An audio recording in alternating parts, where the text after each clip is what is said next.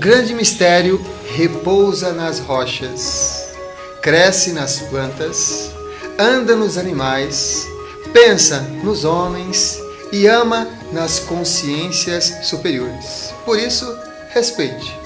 Respeite as rochas como se fossem plantas, as plantas como se fossem animais, os animais como se fossem homens e os homens como se fossem consciências superiores. Está começando o programa Consciência Próspera aqui no nosso canal no YouTube, com um tema especial, muito especial, especial projeção da consciência.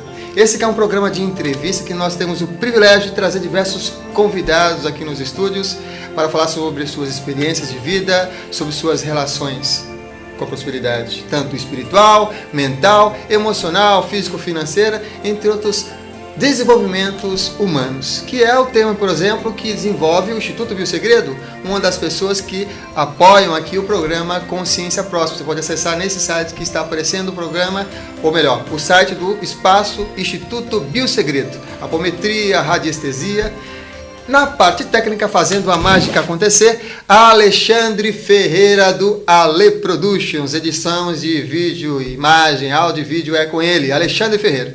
E hoje tem uma estreia nos nossos apoiadores. Hoje estreia um apoio da Academia do Dinheiro. Vocês que querem saber sobre investimentos, entre em contato lá no site Consciência Próspera, tem um link lá, Academia do Dinheiro, nosso novo apoiador aqui do programa Consciência Próspera. O tema, como eu falei, projeção da consciência. Está aqui uma pessoa que projetor consciente, pesquisador, autor de 16 livros, desenvolve um trabalho fantástico, excelente sobre projeção da consciência, deve conhecer. Fundador do Instituto de Pesquisas Projeciológicas e Bioenergéticas, estamos falando sobre Wagner Borges. Bem-vindo, Wagner. Oi, Samuca, um abraço aí para o pessoal que está assistindo o programa. Vamos bater um papo aí bem legal sobre as experiências fora do corpo, contar como é que esse fenômeno acontece, que é um fenômeno mais comum do que as pessoas imaginam, né? E que abre horizontes assim para que as pessoas possam perceber que elas são algo a mais do que apenas um ser que sobrevive comendo, bebendo, dormindo, copulando e morrendo sem sentido, né? Essas saídas do corpo, elas projetam a consciência diretamente no mundo espiritual e a pessoa se vê de frente com consciências extrafísicas, podemos chamá-las também de espíritos, e aí comprova para ela própria, pelo menos, de que tem vida em outros planos, além do corpo, uhum. e para ela essa certeza é fundamental para poder caminhar na vida, e é óbvio que não dá para provar isso para terceiros, a experiência é subjetiva e individual, mas a postura da pessoa em relação à vida, em relação a perdas e morte, é que comprova para as pessoas o nível que ela tem com essa experiência, porque uma das coisas que eu aprendi ao longo desses anos todos foi não temer a morte e entender que faz parte do processo da vida, porque eu sei que eu continuarei vivo, Sim. você também, todas as pessoas. E essa certeza, que para mim é fundamental, ela me dá segurança na hora de uma perda. Uhum. Eu não estou falando de uma crença, estou falando de algo que para mim é fato, é certeza. Então, um fenômeno que não dá para a gente evidenciá-lo é, externamente, porque passa assim outro plano, mas que você pode comprovar ele para você próprio e pela segurança com que se lida na hora de uma perda, é que você comprova para o mundo o nível que se adquire com algo assim. E nessa questão de comprovação pop, essa autoidentificação, essa autocomprovação que a pessoa passa, como é que começou as suas experiências fora do corpo? Olha, Samuel, eu tenho atualmente 51 anos. Quando eu tinha 15 anos, no Rio de Janeiro, eu sou carioca, eu comecei a ter essas saídas do corpo espontâneas durante o sono. Eu deitava para dormir, é um adolescente comum, ia à praia, namorava, ia ao cinema, torcedor do Botafogo do Rio de Janeiro, né? Um, um jovem comum. Eu estudava à noite, fazia o segundo grau e trabalhava no escritório com meu pai desde os 14 anos. E uma noite eu deitei, como todas as outras anteriores, e dormi. Quando eu despertei, eu estava bem alto sobre a Baía de Guanabara, olhando para baixo, o mar lá embaixo e uma sensação de liberdade indescritível. Eu nunca tinha me sentido tão livre quanto naquele momento, tão vivo, e uma sensação como se eu fosse um ente extrafísico, não tivesse gravidade e nem corpo físico sendo afetado por ela. E aí essa experiência começou a se repetir duas, três vezes por semana. Com o tempo eu fui me acostumando. Eu imagina, 15 anos de idade, eu deitava já torcendo para aquele negócio acontecer. Naturalmente que alguém pergunta assim, isso não será um sonho? Não, porque o nível de consciência que eu tinha nessas experiências uhum. é mais ou menos igual ao nível de consciência da vigília que a gente tem aqui, até um pouco a mais. Sim. E essa sensação de vivacidade, de lucidez e consciência, você não tem no, no, sonho mais vívido que existir, você não tem esse tipo de coisa. E ao mesmo tempo eu questionava assim: poxa, mas se eu estou dormindo, como é que eu estou acordado? Aliás, cadê a cama? E aí eu girava no ar para lá e para cá, porque nessas experiências fora do corpo, o chamado corpo espiritual, também chamado às vezes corpo astral, perispírito, tem muitos nomes, não é afetado pela gravidade, por isso você flutua. E há uma sensação de energia muito legal, porque eu estava sobre o mar e aquelas energias subiam e me atravessavam. Sim. Então, isso começou a acontecer duas a três vezes por semana, eu fui me acostumando, e aí, até por força da própria experiência, eu fui correr atrás para tentar descobrir o que estava acontecendo. Só que isso era década de 70. Não havia internet, tinha pouca literatura específica sobre saídas do corpo na época, não tinha um programa como o seu, é, não tinha programa de rádio, não, não tinha palestras públicas sobre esse tema, eu não tinha com quem conversar. Então o que, que eu fazia? Eu andava pelos sebos e livrarias do Rio de Janeiro, comprando literatura espiritualista em geral, tentando me encontrar. Então o que, que eu descobri? Pegava o livro dos Espíritos de Allan Kardec, capítulo 8, Emancipação da Alma e Saídas do Corpo pegava um livro de teosofia do Led Bitter ou da Anne Besant, pegava lá um capítulo sobre o corpo astral, pegava um livro do Papi, ocultista francês, Aí estava lá um trecho sobre saídas do corpo astral. Então eu ia pegando esses capítulos da literatura espiritualista em geral e juntando para tentar entender o que estava acontecendo. Foi aí que eu descobri que havia nomenclatura para aquilo que estava rolando e que desde a antiguidade, principalmente no Egito Antigo, a China, o Tibete e a Índia, já se falava dessas saídas do corpo. Naturalmente que naquela época, num contexto mais hermético, esotérico, as populações não tinha acesso a esse tema.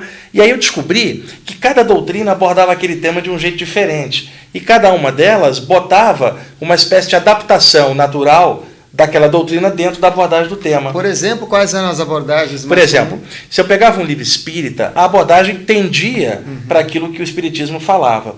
Se eu pegava um livro, por exemplo, de ocultismo, a abordagem era mais hermética. Se eu pegava um livro mais orientalista, a abordagem era por aquele lado. Então, como eu não estava querendo abordagem doutrinária essa ou aquela, eu estava tentando me entender, eu puxava o capítulo daqui, o capítulo dali, juntava e dava a minha abordagem de forma universalista. Então, como eu lia de tudo, isso me deu uma abordagem universalista que eu mantenho até hoje, porque dá para perceber claramente, Samuel, uhum. que não existe verdade absoluta, existem fragmentos dessa verdade espalhados em diversos grupos e estudos. Se você souber peneirar um pouquinho ali, um pouquinho, pega uma pepita aqui, um diamante ali, você junta, com o tempo você tem um conjunto de informações mais livres e foi por aí que eu fui me entendendo. Aí com o tempo eu fui descobrindo algumas obras que falavam mais diretamente sobre saídas do corpo, principalmente na virada da década de 70 para 80, saíram dois livros fundamentais aqui no Brasil, a, a tradução de um dos Estados Unidos, que é o Viagens Fora do Corpo,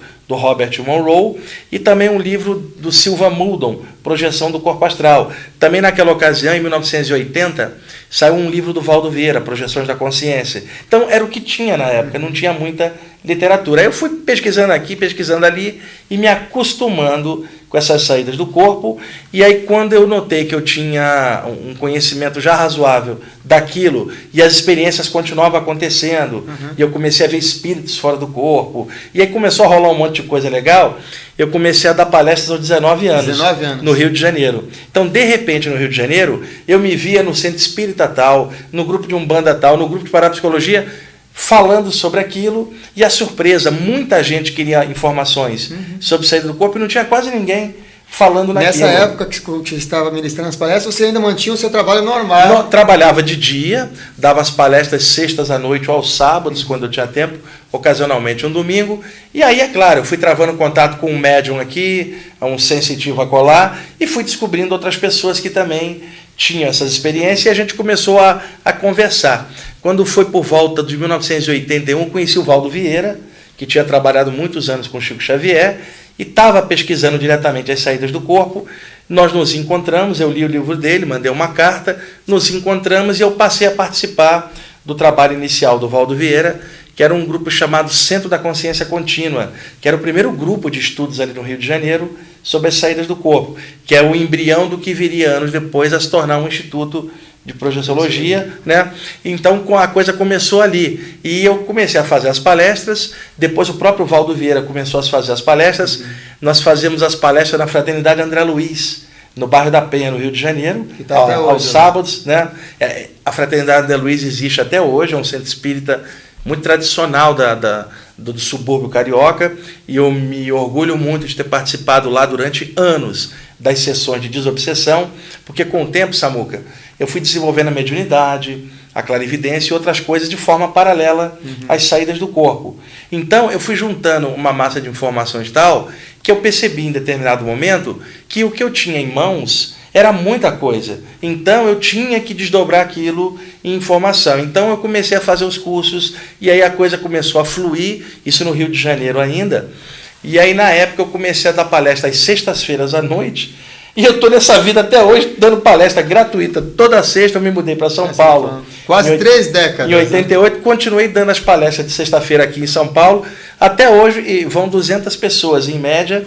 Aí eu falo sobre saídas do corpo e temas espirituais em geral. Ah, que bacana. Você que está em São Paulo, você pode acompanhar o Instituto de Pesquisas Projeciológicas e Bioenergéticas, fica no Ipiranga. Tem aqui um endereço que aparece sempre quando o Wagner está falando, do IPPB. Entra lá e se informa, porque toda sexta-feira tem palestra gratuita para você tirar dúvidas, aproveitar dos temas sempre inovadores que ele traz. E eu também tive o privilégio de trabalhar no IPPB durante vários anos e é um grande professor e vai com certeza esclarecer suas dúvidas sobre essa questão da projeção da consciência. Inclusive o Samuel, durante muitos anos, o Samuel montava para mim os PowerPoint né, das palestras, porque eu não manjo nada de, de informática, de computação, eu sou um zero à esquerda. Até hoje eu não sei fazer, Samuel. né? Alguns amigos fazem para mim. Então, para ilustrar as palestras, o Samuel fazia os PowerPoint para mim, né? Durante um tempão me ajudou lá nas palestras. E quais são os sintomas? A gente tá falando das projeções da consciência, né? Quais são os sintomas dessa pessoa, tá, por exemplo, está passando por sintomas de projeção, de viagem astral, de projeção da consciência? Olha, Samuel, tem vários sintomas que as pessoas experimentam, é claro.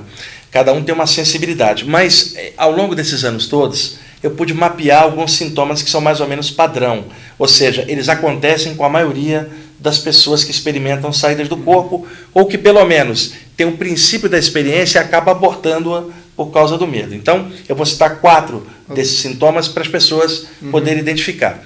Um desses sintomas, a pessoa acorda e não consegue se mexer. Ela tenta abrir os olhos, não consegue, luta para sair daquela suposta paralisia porque ela não consegue mexer um músculo sequer. Algumas tentam gritar para chamar um parceiro que está deitado do lado, ou um familiar, não sai som nenhum. A pessoa fica apavorada, luta com aquela paralisia, até que repentinamente ela recupera o movimento. Eu tinha isso quando eu tinha 15, 16 anos e não tinha ninguém para me explicar. Então Samuel acordava, lutava contra aquela paralisia, tentava gritar para chamar meu pai, não saía som nenhum, até que eu recuperava o movimento. Bom, com os anos de estudo, eu descobri o que, que era. E o que, que era? Isso era, é chamado hoje em dia de catalepsia projetiva. E a medicina chama isso de paralisia noturna. Isso também foi chamado de catalepsia astral. O que, que ocorre? Durante o sono, seu metabolismo cardiorrespiratório está baixo. Seu padrão de ondas cerebrais também está baixo. Então você desperta num estado alterado de consciência antes que o corpo esteja ativado. Então é como se a mente despertasse frações de segundo antes do cérebro ativar. Então a pessoa dá o comando para se mexer e nada responde, porque o metabolismo está baixo. A reação da pessoa é medo, porque ela não consegue se mexer. Quando uma pessoa está com medo, as glândulas suprarrenais em cima dos rins, são glândulas endócrinas, dão uma descarga de adrenalina na corrente sanguínea, porque a reação fisiológica diante do medo é a aceleração do metabolismo para se enfrentar o que está te causando medo ou fugir, mecanismo biológico de autodefesa. Então, uma descarga de adrenalina e isso acelera a pulsação repentinamente. Então, veja, a pessoa está paralisada, o metabolismo lá embaixo. De repente, uma descarga de adrenalina, aí a pessoa acorda, desse jeito o coração Aí aparece um familiar e fala assim: tá vendo? Você deitou e não rezou, o diabo te agarrou. Não, isso foi adrenalina. E aí, na época, eu não sabia disso. Eu lutava, lutava até me recuperar. E o que, que, a pessoa pode fazer, então, para ela, se ela está com sintomas semelhantes a esses de catalepsia, o que, que ela pode fazer, então? Pra... Então, uma noite eu descobri, aos 16 uhum. anos, porque eu estava tendo isso já há vários meses, e numa noite, Samuel, eu acordei paralisado E os momentos foram passando e o movimento não voltava. Estava diferente das outras vezes. E os minutos foram passando e nada do movimento voltar. Então eu achei que era o momento da minha morte. Assim, eu 16 anos, falei, a minha morte. Nesse momento eu me entreguei, eu parei de tentar me mexer.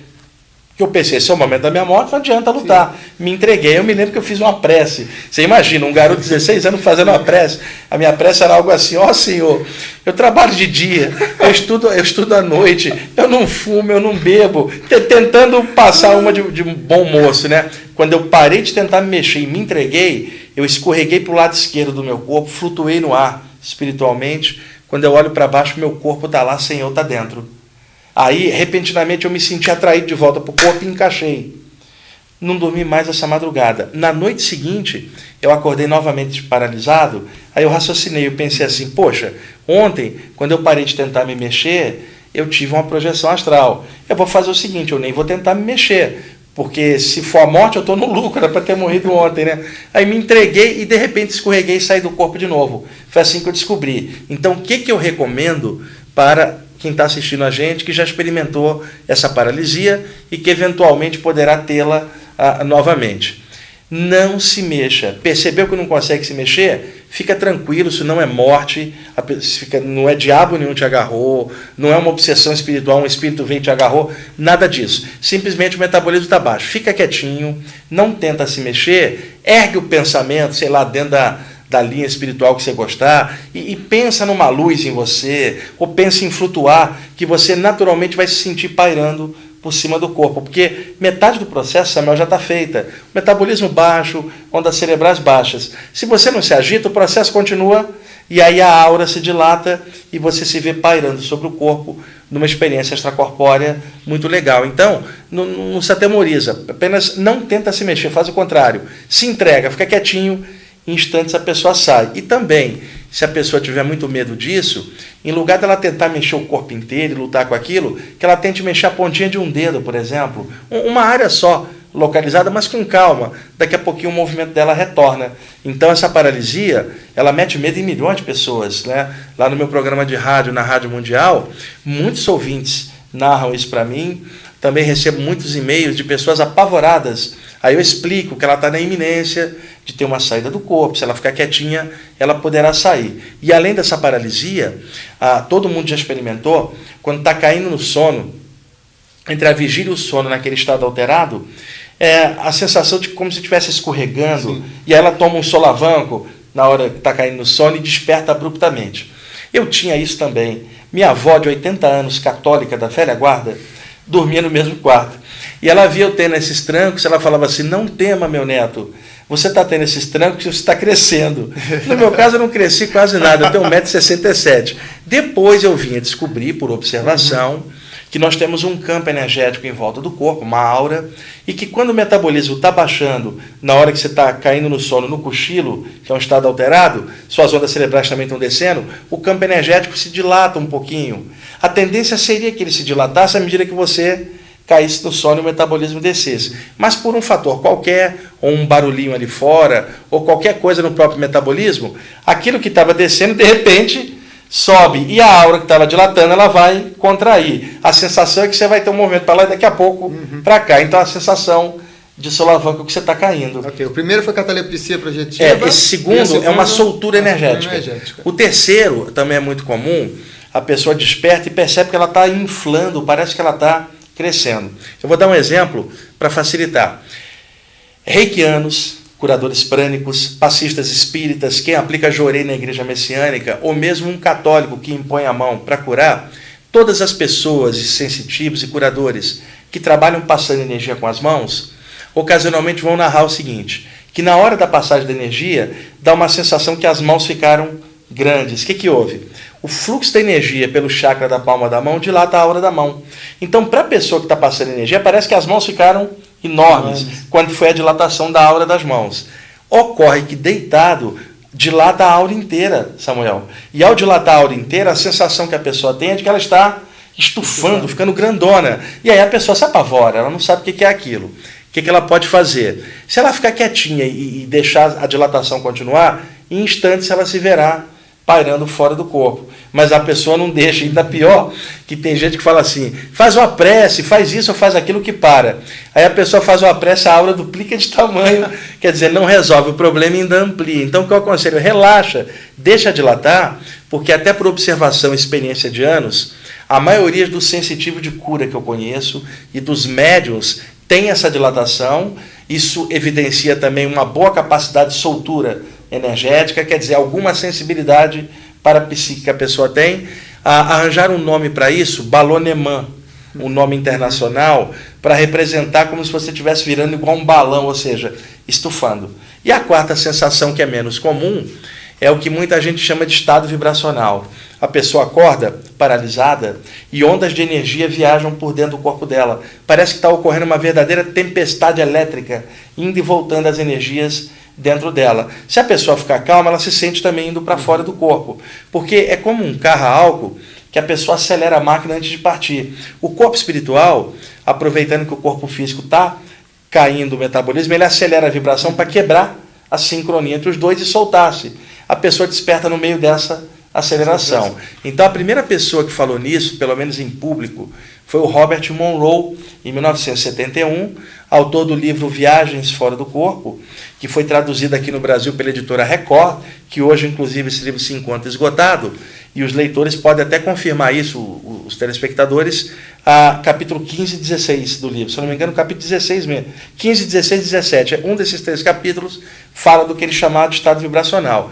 A partir dali, outros pesquisadores começaram a chamar essa aceleração de estado vibracional, inclusive o Valdo Vieira, uhum. eu e tantos outros, mas o primeiro a falar nisso foi o Robert Monroe, no livro Viagens Fora do Corpo. Legal. Quero voltar um pouquinho no tema que falou da catalepsia projetiva. A gente vai assistir um trechinho aqui do filme A Vida por um Fio e nós voltamos já. Conte até 10 de trás para frente. 10, 9, 8, sete.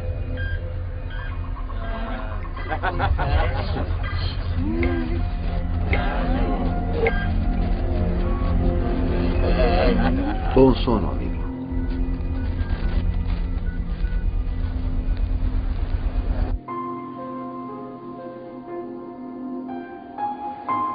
É isso aí. Se deixe levar. Fazer amor comigo amanhã toda. Vá indo devagarzinho. Depois me levar pra tomar um belo café. Lá vai você. Tudo bem. Todos prontos para começar? Tô pronto. Vamos lá. Larry, o que você usou? Midazolam? Fentanil? Hã? É, um pouco para reforçar. Nossa, como essa cicatriz vai ficar. Tudo bem. Vocês não usam nenhum creminho, não? Tá meio espesso. Ah, que gelado. Você misturou isso? Duas vezes. Ah, Já que tá isso? Que cheiro. Meu Deus, eu não devia estar inconsciente. Não, devia estar mais escuro. Quanto tempo leva pra anestesia pegar? Como ele está, Larry? Tudo bem? Dorme como um bebê. Hum, vai nessa. E aí, ele tá pronto? Jack, você tá pronto? Eu tô prontíssimo. Espera, Ele é todo seu? eu devia estar inconsciente agora? Tá legal? Pode cobrir. Espera. Mora na cidade, Larry? Pessoal, ainda tô escutando vocês. Ah, Era pra eu continuar ouvindo vocês? é casado? Sim, já faz alguns anos. Ela é veterinária. Peraí, peraí, peraí, peraí, peraí, tem alguma coisa errada. Quero outro lençol aqui. Não, não, não, não, tem alguma coisa muito errada aqui, Jack. Escuta. Gente, eu tô sentindo isso. Não diga que sim. Eu ainda tô ouvindo vocês. Misture tudo isso. Estão ouvindo? Eu ainda tô acordado. A coisa tá muito bem esse ano. Parem com isso. Ele já tá pronto. Ai, por favor, eu... Olhem os aparelhos, eu ainda não apaguei. Olhem os Isso monitores. aí, gente. Atenção. Todo mundo pronto? Meu Deus, isso não tá acontecendo. Bisturi. Faça alguma coisa, faça alguma coisa, se mexa. Vai, Clay, se mexa. Wagner, qual é a diferença entre a catalepsia biológica e a catalepsia projeti- projetiva? Não existe diferença? Como é que é isso? Existe. Boa pergunta. É, existe uma catalepsia fisiológica. Por Fisiológica. exemplo, é, algumas doenças podem causar paralisia, né? A pessoa se vê paralisada. Bom, deixa eu dar um exemplo mais fácil. Determinada pessoa tem uma alergia a determinada toxina produzida por um inseto. Por exemplo, o ferrão de uma abelha ou de um marimbondo, a pessoa é ferroada por aquele, por aquele inseto e, e, de repente a reação alérgica que ela tem diante da toxina que entrou no corpo dela, ela fica paralisada e não consegue se mexer. Então, se você pegar na pele dela, tá dura, toda a parte muscular endureceu e você tem que correr com a pessoa, porque senão ela pode morrer, porque endurecendo tudo, o abdômen dura, não consegue respirar. Então, essa é uma catalepsia causada pela toxina de, de um inseto. Uhum. Ela é biológica, não tem nada a ver com algo espiritual. Algumas doenças também podem causar a paralisia, né? Então, o que acontece? Quando a pessoa acorda paralisada de madrugada, a catalepsia que ela está tendo é psíquica, ou melhor, parapsíquica, não é fisiológica. Porque, por exemplo, Samuel, você acordou de madrugada e está paralisado. Se eu chegar e apertar sua musculatura, ela continua relaxada, como no estado de sono profundo que você está. Ela não está rígida, como num caso desse que eu citei anteriormente, por, por, inseto ou por doença. Então, essa catalepsia ela não te oferece perigo, porque ela não é uma paralisia física. Vamos dizer, no máximo, é uma paralisia energética por um segundo, é como se fosse uma troca de marcha da sensibilidade do corpo para dentro do corpo espiritual. Naquele instante, a pessoa não sente o corpo, não significando que haja qualquer perigo. Eu experimento isso esses anos todos. Eu comecei com 15, tenho 51. E o mais engraçado, Samuel, é que na década de 70, devido até à ignorância que se tinha, hoje tem muita informação, né, a internet, o Google, você clica lá, experiências fora do corpo, viagem astral, abre um monte de sites, mas na época não tinha. Então eu escutava muito assim: rapaz, você é muito novo para mexer com isso. Né? Você pode morrer numa experiência dessa. Um espírito desencarnado pode entrar no seu corpo, você não consegue voltar. Ou, ou, um espírito desencarnado rompe a conexão espiritual tua com o corpo, você já era. Você pode morrer, rapaz. O curioso, Samuel, é que hoje eu tenho 51. Sim. E muita gente na década de 70 que disse que eu ia morrer de viagem astral já morreu antes de mim de outras coisas. E eu continuo uhum. aqui. E eu conheço pessoas que estudam saídas do corpo e praticam e têm mais de 80 anos. Então, morrer de projeção astral é impossível. Então, eu costumo brincar. Não é sair do corpo que mata, é ter entrado em um. Porque desde o momento que você nasce, um dia você terá que ir embora pela morte. Então, entrar num corpo é, faz com que a pessoa se submeta um dia a ter que sair. A morte é uma saída. Então, conclusão: ninguém sai vivo dessa vida. E uma brincadeira que eu costumo fazer com, com meus alunos é que a morte é uma saída do corpo também, só que definitiva. Então, qualquer pessoa encarnada, eu, você, o telespectador e qualquer um cético, inclusive, sobre esse tema, eventualmente vai ter uma, que é a morte. Então, eu costumo brincar, não se passa uma encarnação na Terra sem se ter uma saída do corpo, pelo menos, que é a morte. Então, esse então, tema é obrigatório. Fica tranquilo que pelo menos uma você vai Já ter. Já está garantido. Está garantido que vai ter. Já que você tocou no tema da morte, o que, que você, como professor de muitos anos estudando projeção da consciência, bioenergia, espiritualidade geral, o que, que você diria para as pessoas, por exemplo, que estão passando por um momento de perda familiar? Ele está aqui encarnado e perdeu um familiar. O que, que você diria para as pessoas? Olha, Samuel, é, é, essa talvez seja a maior dor de todas. Perder alguém e ter a noção de que a gente nunca mais vai ver a pessoa. Junte-se a isso todo o peso que a gente tem cultural em relação à morte, porque uma coisa é o medo de morrer, que é celular, está nas células da gente, é o instinto de sobrevivência para manter a vida a qualquer custo do corpo humano. O outro, coisa, o outro medo é o medo da morte como um conceito na mente. E esse é cultural. Quando nós nascemos, o medo de morrer está dentro das células, ele é biológico. Então, diante do perigo, a adrenalina dispara. Agora, o medo da morte como um conceito, você não nasceu com ele, foi inserido culturalmente. E quando alguém fala de morte, imagina o quê? Uma caveira com um capuz e uma foice. Uhum. Virou um ícone no imaginário popular essa coisa tétrica da morte. Sendo que a morte é apenas o final da estação da vida, assim como você tem quatro estações do ano, você tem estação da vida, nascimento, crescimento, maturidade e morte. Então, nós criamos muito drama culturalmente falando. Então as pessoas já nascem e recebem todo esse peso, além da própria dor da perda, é claro, isso é óbvio. Eu estou colocando é que há peso demais em cima disso e pouca luz e pouco esclarecimento. Então a melhor forma de alguém enfrentar a dor de uma perda é se esclarecer sobre o tema. E hoje está muito mais fácil com o advento da internet do que décadas atrás. A literatura sobre vida após a morte é enorme e, e, e, é óbvio que a pessoa deve descobrir é, qual é a abordagem que ela gosta mais. Por exemplo, dentro do Espiritismo moderno, você tem farta literatura de vida após a morte, desde o trabalho de Allan Kardec no século XIX até os livros do André Luiz na série Nosso Lar e tantas outras obras espíritas de Gabriel Delane, Leon Denis, Camille Flammarion, Ernesto Bozano, tantos autores bons. Você tem, por outro lado, a abordagem de vida após a morte teosófica, da teosofia. Então, particularmente o trabalho do, do reverendo Charles Webster Leadbeater tem muita coisa de vida após a morte. Inclusive tem um livro dele que eu acho fantástico, que é Além da Morte, que é um livro que ajuda bastante. Temos também várias abordagens atuais da parapsicologia de pesquisadores independentes, principalmente que vem pesquisando as experiências de quase morte, onde a pessoa tem uma parada cardíaca, o médico vai lá, consegue trazê-la de volta, ela narra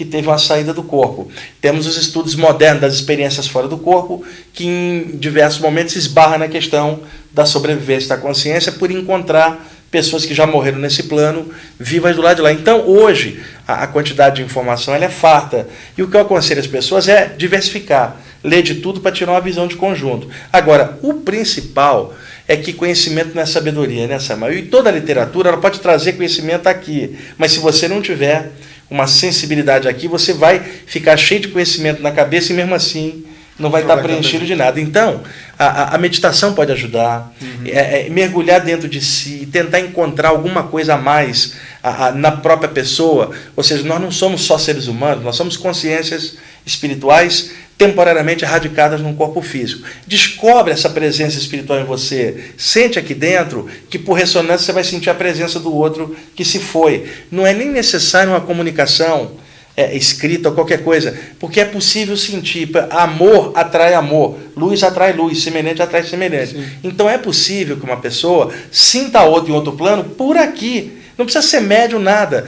basta ter a sensibilidade de sentir. Mas as pessoas não fazem isso, Samuel. Ou elas enchem a cabeça de doutrinas e conhecimentos e ficam presas naquilo, ou elas tapam o coração com emoções pesadas, em lugar de jogar sentimento alto, entra todo o drama feito, valoriza-se muito a questão da perda, da saudade. Saudade é real, mas a gente poderia usar a saudade até como estímulo para, sei lá, desenvolver outras coisas. E outra, quantas vezes a perda de um ente querido fez os familiares em volta, os amigos, repensarem uma vida inteira e, e começarem novas jornadas? De repente, a perda de alguém faz alguém pensar e isso tem um lado positivo. Mas se a pessoa só vê drama nisso, ela vai valorizar a perda e não vai tirar o autoconhecimento. E nós sabemos que tem tantas abordagens diferentes de diversas doutrinas. Você trabalha com xamanismo, você sabe também que a, a parte xamânica internacional toda, desde os aborígenes australianos aos peles vermelhas do norte da América, ou, ou os mais da América Central e Azteca, e os nossos tupi-guarani aqui da América do Sul, todas as tradições xamânicas falam de vida após a morte, é óbvio, dentro dos valores xamânicos tradicionais. Então imagina, Samuel, você pega às vezes alguém que, que é um doutor em alguma área, ele tem várias faculdades, tem vários diplomas, é respeitadíssimo no meio. Quando se trata da questão da morte, o bicho chora de medo igual uma criança. Aí você pega um indígena que não tem toda aquela formação Sim. e que enfrenta a morte dignamente porque sua crença lhe sustentou na hora H. Então, não é uma área que você possa dizer que só conhecimento ajuda. Uhum. Se você não tiver a, o lado do amor, de um sentimento maior dentro. Então não tem um, uma dica, um conselho tipo faz isso ou aquilo. Uhum. O que eu aconselho, faça várias coisas, mas sem prescindir de um centro de equilíbrio em você mesmo, no coração, porque sem sentimento o conhecimento que a pessoa adquirir não vai adiantar muito não. E aquelas pessoas que viu o tema projeção da consciência e pela primeira vez está conhecendo e nunca teve uma experiência fora do corpo. Qual seria então? Existe uma, já que a gente não vai ficar só no conhecimento, existe alguma prática simples que a pessoa poderia investir nela para tentar ter uma experiência lúcida de projeção da consciência? Outra coisa, Samuel, só para concluir a parte Sim. anterior, eu lancei o livro falando de vida após a morte para ajudar pessoas que, que perderam familiares. Inclusive, o livro já está esgotando nas, nas livrarias, pode se encontrar em qualquer livraria grande, chama-se Falando de Vida Após a Morte, da, da, editora Luz da Serra, Wagner Borges. Mas tem muitas outras obras Sim. no mesmo gênero e tal. E eu vou lançar em breve um gratuito pela internet para todo mundo, chamado Algo Mais, Um Amor, Uma Luz, que justamente puxar é para cá numa outra abordagem.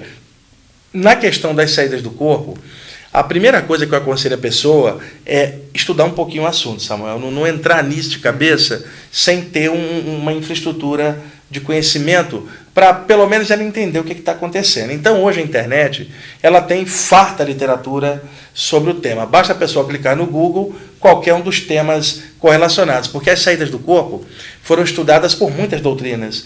Então surgiram muitos nomes com a mesma coisa: viagem astral, projeção astral, experiência fora do corpo, projeção da consciência, viagem espiritual, desprendimento espiritual, emancipação da alma, voltinha no além, voadinha no astral. Quer dizer, tem, tem tantos nomes Voltinha por aí. No além. Voltinha no além, voadinha no astral, né? Vamos, vamos dar uma voadinha ali no, no extrafísico, né? Então, tem muitos nomes. A pessoa pode clicar no Google, ela verá vários sites. Agora, tem alguns sites que tem bastante informação de conjunto, porque juntem várias, inclusive o nosso, o ippb.org.br. Mas na internet está cheio de sites muito bons. O site do Saulo Calderon, viajaastral.com, poxa, um dos melhores sites que a gente tem no país. Tem um site muito legal que é o Somos Todos Um.com.br, que tem um monte de colunas legais de temas espirituais, inclusive minha lá também, e pode ajudar a pessoa a dar uma olhada. Agora, se a pessoa quiser é, dar uma entrada nesse tema, tem um livro muito legal chamado O Segredo da Alma, Segredo da, da Alma. editora Pensamento, do William Bullman. Fantástico. E um livrinho também da Pensamento muito bom,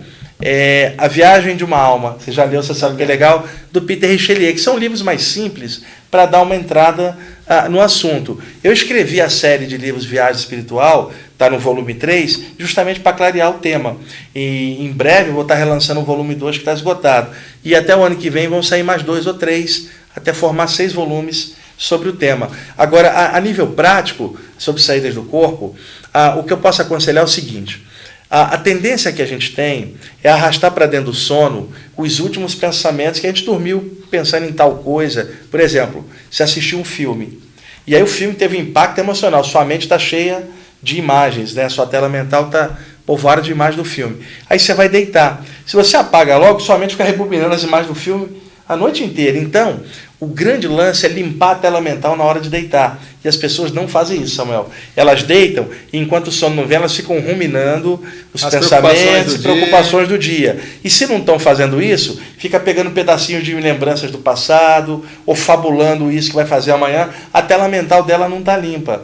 Nesse sentido, uma prece limpa a tela mental. E quando eu falo prece, eu não estou falando aquilo assim, faz três Pai Nosso, cinco Ave Maria, quatro Salmo. Não. Falando prece é algo que brota do coração e não importa para quem seja, porque existem muitas doutrinas, cada um tem uma referência. Se o cara é budista, ele vai pensar no Buda. Se ele é cristão, vai pensar em Jesus. Se é um bandista, pensa em Iemanjá. O importante é que a pessoa erga o pensamento a uma referência maior. E se a pessoa não participar de linha nenhuma, pensa no sol. Pensa no espaço sideral, pensa na natureza, em algo maior do que o umbigo dela, para sair dela própria. E ergue o pensamento no sentido de uma prece de agradecimento pelo dom da vida e pensa no bem da humanidade. E depois deita, e se a pessoa puder observar como é que ela cai no sono, tipo de olhos fechados, no escurinho da tela mental, prestar atenção na respiração. A entrada e a saída do ar. É monótono inicialmente, mas ajuda. A outra coisa, levar a atenção para as plantas dos pés. Imaginar que você respira pelos pés porque você descarrega o foco da atenção da testa e leva para o centro dos pés, isso descansa o cérebro, porque o foco da atenção está embaixo.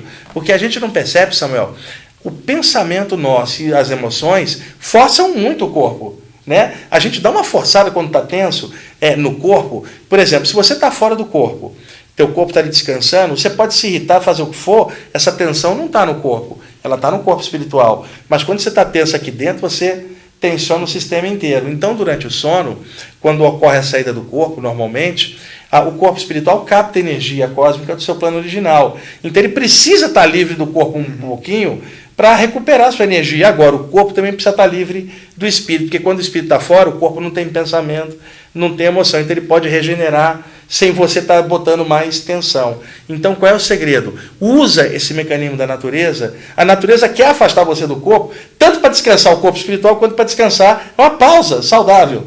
Então, ajuda o processo. O que, que você faz? Deita, tira o pensamento da cabeça e imagina que você respira com os pés, entrando e saindo. Fica ali. Durma assim, porque você vai estar facilitando essa soltura. Muito bem. Eu vou ler aqui um trecho, ele falou do livro Viagem Espiritual, coleção Viagem Espiritual. Eu vou ler um trecho do livro Viagem Espiritual 2, Wagner Borges. Sai para fora do corpo, atravessa o tempo, torna-te eternidade, reconhece-te por imortal. capaz de tudo conceber e tudo fazer. Ser mais alto do que toda altura, mais profundo do que toda profundeza. Ser ao mesmo tempo todas as partes do mundo.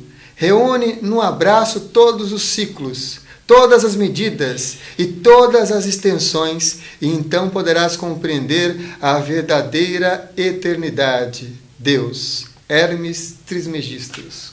Esse é um texto, Samuel, que abre um dos meus livros, que eu, eu gosto bastante. O Hermes Trismegisto, todo mundo que estuda ocultismo conhece, é uma figura mítica, supostamente um grande mestre do passado que orientava os iniciados espirituais. Acontece que o nome Hermes é um nome grego. E o Hermes Trismegisto, no Antigo Egito, era o deus Tote, nos mitos egípcios. Séculos depois, os gregos deificaram a figura desse deus Tote, que era o escrivão dos deuses, na figura do Hermes Trismegisto, representando todos os mestres da antiguidade que tinham grupos de iniciados dentro dos processos iniciáticos da Grécia e do Antigo Egito, o que posteriormente seria chamado de ocultismo ou hermetismo. Então, naquela época, mestres e iniciados espirituais se reuniam dentro dos templos, no Antigo Egito, na Grécia, e ali eles estudavam e praticavam várias artes espirituais, incluindo nisso as saídas do corpo. E como que eram esses processos iniciáticos no Antigo Egito? Olha, o candidato que quisesse entrar num agrupamento desse teria que passar por uma série de provas. O conjunto dessas provas foi chamado tradicionalmente de iniciação. Então, o neófito calouro teria que passar por uma iniciação para tornar-se então iniciado aos mistérios e lentamente aprofundando até um dia ficar pronto naquela tradição como um mestre capaz de iniciar um outro calouro. A, a expressão iniciação e iniciado vem do verbo inir, que significa ir para dentro. Em primeiro lugar, ir para dentro do templo, onde um mestre levanta o véu do mistério e inicia. E em segundo ponto, ir para dentro do próprio coração e se autodescobrir que é o verdadeiro templo. Então, na tradição egípcia, principalmente, haviam vários testes que o discípulo passava para enfrentar o seu medo, testes físicos, psicológicos e espirituais. Quando o candidato atravessava essa barreira, que era para testar o medo dele, ele era aprofundado nos mistérios. Um desses era ter que deitar, simbolizando uma morte, né, a morte do ego no caso, e experimentar uma saída do corpo, porque ao sair ele veria o mundo espiritual e perderia o medo da morte dos espíritos, e ao retornar, ele estaria com outro nível de consciência e não temeria mais o invisível. Porque, repara bem, Samuel, imagina um mestre egípcio antigo com medo de espíritos, um mestre egípcio com medo do invisível. Se ele trabalha com aquilo, ele tem que conhecer o outro lado. E a forma de conhecer mais direta era a saída do corpo. Por, por isso, nós temos diversos fragmentos esotéricos de diversas doutrinas ocultistas que, se a pessoa juntar, é, é, esses fragmentos, ela vai ver claramente um corpo de conhecimentos herméticos na antiguidade, no Antigo Egito principalmente, e dentro desse corpo de conhecimento, boa parte dele estava calcada nas saídas do corpo. Então há uma figura mítica que os gregos criaram baseado no deus Tote egípcio, que representa esses ensinamentos, como se esse ser mítico captasse no céu com os deuses as informações e trouxesse para os homens através da iniciação para poder ensiná-los. É aí que se fala das saídas do corpo no contexto esotérico da antiguidade. Muito bem, a gente já viu aqui a fala sobre a projeção da consciência, tanto no nosso contexto, no contexto normal da nossa sociedade, no contexto iniciado, no contexto religioso, que cada um transmitindo as suas visões. Agora a próxima pergunta é em relação à ciência. O que a ciência diz sobre esse assunto e se existem pesquisas de laboratório em relação às experiências fora do corpo? Hoje em dia não tem quase nada, Samuel, porque a, com a parapsicologia, por volta da década de 60 do século XX, vários pesquisadores de parapsicologia começaram a levar sensitivos para dentro dos laboratórios para tentar experiências fora do corpo controladas e mensuradas. Então, o sensitivo deitava no laboratório e os cientistas monitoravam batimento cardíaco, pressão, temperatura, padrão de ondas cerebrais e deitava o sujeito no lugar e colocava no lugar mais alto num ponto de visão oculto que ele não podia perceber, alguns objetos. Uhum. O sensitivo tinha que sair, flutuar, ver os objetos, voltar e narrar, porque seria uma comprovação.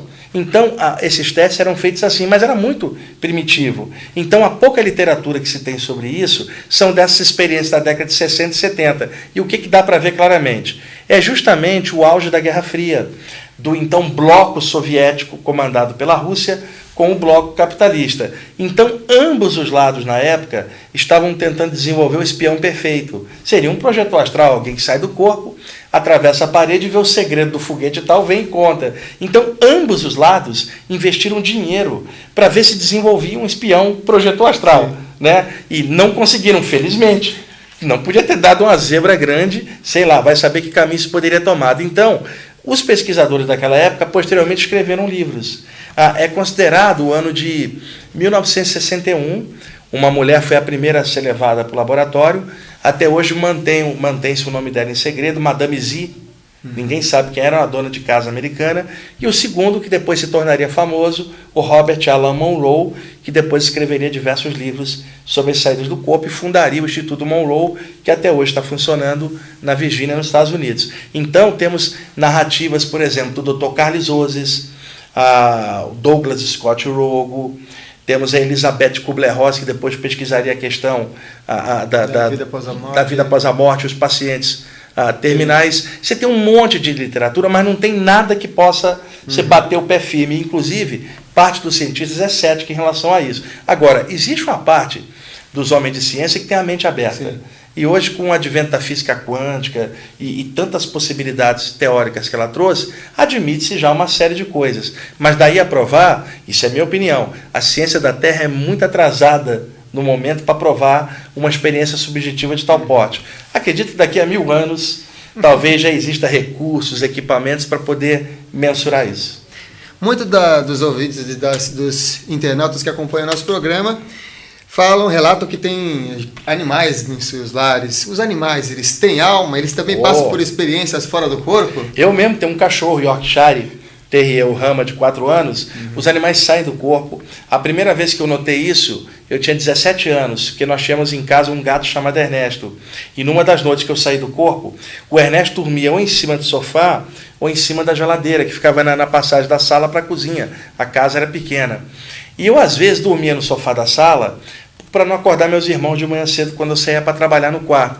E o Ernesto dormia no sofá às vezes. Então, de madrugada, eu estou deitado lá, o Ernesto pulava em cima para eu sair, eu dava uma cotovelada, o gato caía fora, pulava em cima da mesa e quicava, dormia em cima da geladeira.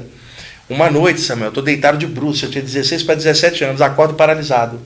Lentamente eu comecei a flutuar, fiquei calmo, tranquilo, já sabia o que, que era, quando uma coisa saltou nas minhas costas. Aí eu tinha 16 anos, eu falei, é um espírito. e aí dei aquele tranco, quando eu ganho altura e flutuo, olho para baixo, uhum. o gato, o Ernesto, estava fora do corpo, uma duplicata exata, brilhante. Eu olho para cima na geladeira, o corpo dele deitado encolhidinho. O gato deu um salto e encaixou no corpo, o corpo deu aquele tranquinho, né? Aí eu tive a segunda surpresa da noite. O gato abriu os olhos e me viu. Só que eu estava projetado fora do corpo. Ou seja, o danado do gato era clarividente também. Então, Projetou e clarividente. A primeira vez que eu vi algo de um animal, eu tinha 16 anos. Depois, com o passar dos anos, eu comecei a ver animais tanto projetados durante o sono quanto desencarnados. Quando eu falo animais, mamíferos grandes e domésticos.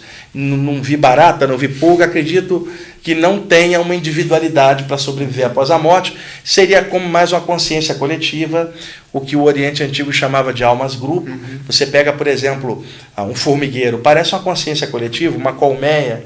Você pega, por exemplo, um, um, um grupo de, de, peixinhos ali no aquário, você bate, eles viram todos do mesmo lado. Agora, você pega o comportamento de um golfinho, é diferente. Então, me parece que no mamífero já há uma individualidade. Então, ele sobrevive após a morte. Agora, o animal doméstico, ele tem seres do lado de lá, seres humanos que gostam de animal, que cuidam deles do lado de lá. Eles não retornam para o plano espiritual original, primitivo deles, porque eles já desenvolveram características próximas do ser humano, como afetividade por alguém de outra espécie. Então, eles são cuidados por, por entes do lado de lá, que só cuidam de animais do mesmo jeito que tem organizações aqui embaixo que cuidam de animais, do lado de lá também tem. E eles reencarnam no tempo certo deles, na mesma raça, e depois avançando, e vai saber se vai, não vai dar no ser humano um dia, e você não tem como responder para ninguém. Agora, o que tem de bichinho aí que parece que pensa amado, que é muita gente que a gente conhece, isso é fato. Você falou sobre essas, esses lugares que existem nas outras dimensões, nas dimensões espirituais, sobre onde esses animais também podem estar interagindo lá com os seres humanos. E fala um pouco então sobre as cidades espirituais, porque também teve o filme agora Nosso Solar e muitas pessoas também se relataram experiências de que, olha, eu já estive nesse lugar. Depois que saiu o filme, nossa, eu tive um lugar aqui também, eu tive ah, experiência o, assim. O livro Nosso Lar, ele saiu no início da década de 40 do século XX, né? Então, até então, havia, já haviam descrições de cidades astrais desde o século XIX, ah, em, em, escrituras do William Stanton Moses, que era um médium inglês, e também descrições do clarividente Andrew Jackson Davis, que era um médium também da primeira metade do século XIX, mas eram muito incipientes. Então, quando o André Luiz surge com aquela nomenclatura falando de cidade astral, houve um choque, porque todo mundo imaginava que o plano espiritual era uma coisinha etérea, né, com bolinha de gás, bolinha de luz, espírito tudo luz, tudo luz. Ninguém imaginava uma estrutura complexa que lembra uma estrutura humana. O que, que acontece, Samuel?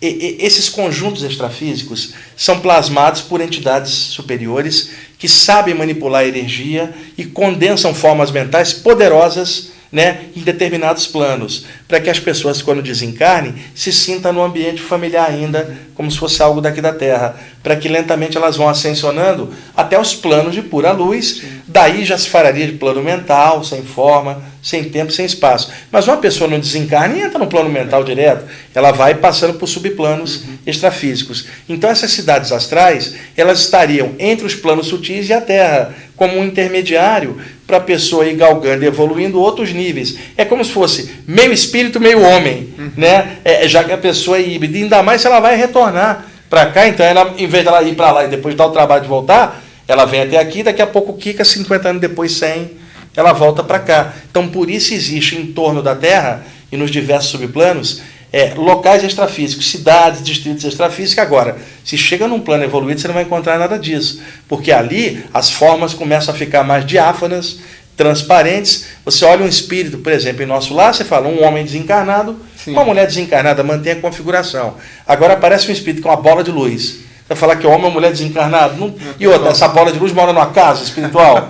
não, não, não, não tem isso. Então, é, o plano espiritual é composto desde a parte inferior, que é o chamado umbral, plano astral inferior, com plasmas de construções pesadas, negativas, até os planos da pura luz, onde não tem forma nenhuma. E entre eles as cidades astrais, que são essas que a gente escuta falar. Agora, é claro, se você vai fazer um filme, você tem que fazer uma abordagem popular. Então, a abordagem que foi feita em nosso lar é para o público grande, leigo. Agora, se essa abordagem fosse feita diretamente para grupo de estudantes espirituais que já conhecem o tema, talvez ela fosse um pouco mais sutil. Uhum. Mas eu entendo que essa abordagem tem que ser popular, já que o filme está passando no cinema.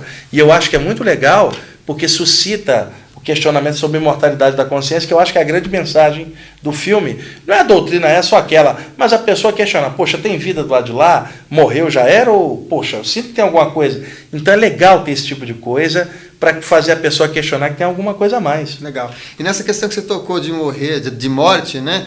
Uh, como que acontece? A gente tem observado isso constantemente na história, muitos projetores ajudando nesses processos que acontecem de desencarne coletivo. Como é que acontece no desencarne coletivo? Como é que é isso? Olha, Samuel, eu, recentemente eu fiz uma palestra sobre isso, até por causa daquele, daquele evento lá em Santa Maria, no Rio Grande do Sul, lá na boate, é porque muita gente me perguntou sobre isso. Eu fiz algumas palestras, falei no meu programa de rádio. É o seguinte: o plano espiritual já sabia que aquilo ia acontecer, porque tem uma visão maior, está fora e tal. Então, grupos de mentores espirituais se preparam para ajudar. Quando eles ficam no local, eles dividem essa ajuda em vários estágios. A prioridade é para quem está desencarnando. É óbvio. Abrir passagens, portais e passar Aí entra aquele trâmite da assistência do lado de lá. O segundo bloco é que algumas pessoas não morrem na hora, elas podem morrer dias depois. Então tem um conjunto de mentores que trabalha posterior, né, trabalhando nos hospitais e nas pessoas que vão morrer horas ou dias depois. Elas também estão no pacote do mesmo evento kármico. Agora, além disso, você tem um terceiro bloco de mentores que vai trabalhar com os familiares e entes queridos que sofreram uma perda enorme. E aí é que entra o lance da, da Importante, Samuel. O pessoal que passou tem toda uma assistência do lado de lá e um trabalho organizado pelos mentores para se readaptar rápido. Agora, não existe um trabalho desse cá embaixo para ajudar quem ficou. As religiões ajudam até certo ponto, confortando, mas é melhor uma explicação mais clara. Então, quem ficou é que toma pancada maior, na minha opinião, porque não tem o recurso para perceber que a pessoa está viva. Agora, quem passou está vivo e percebe.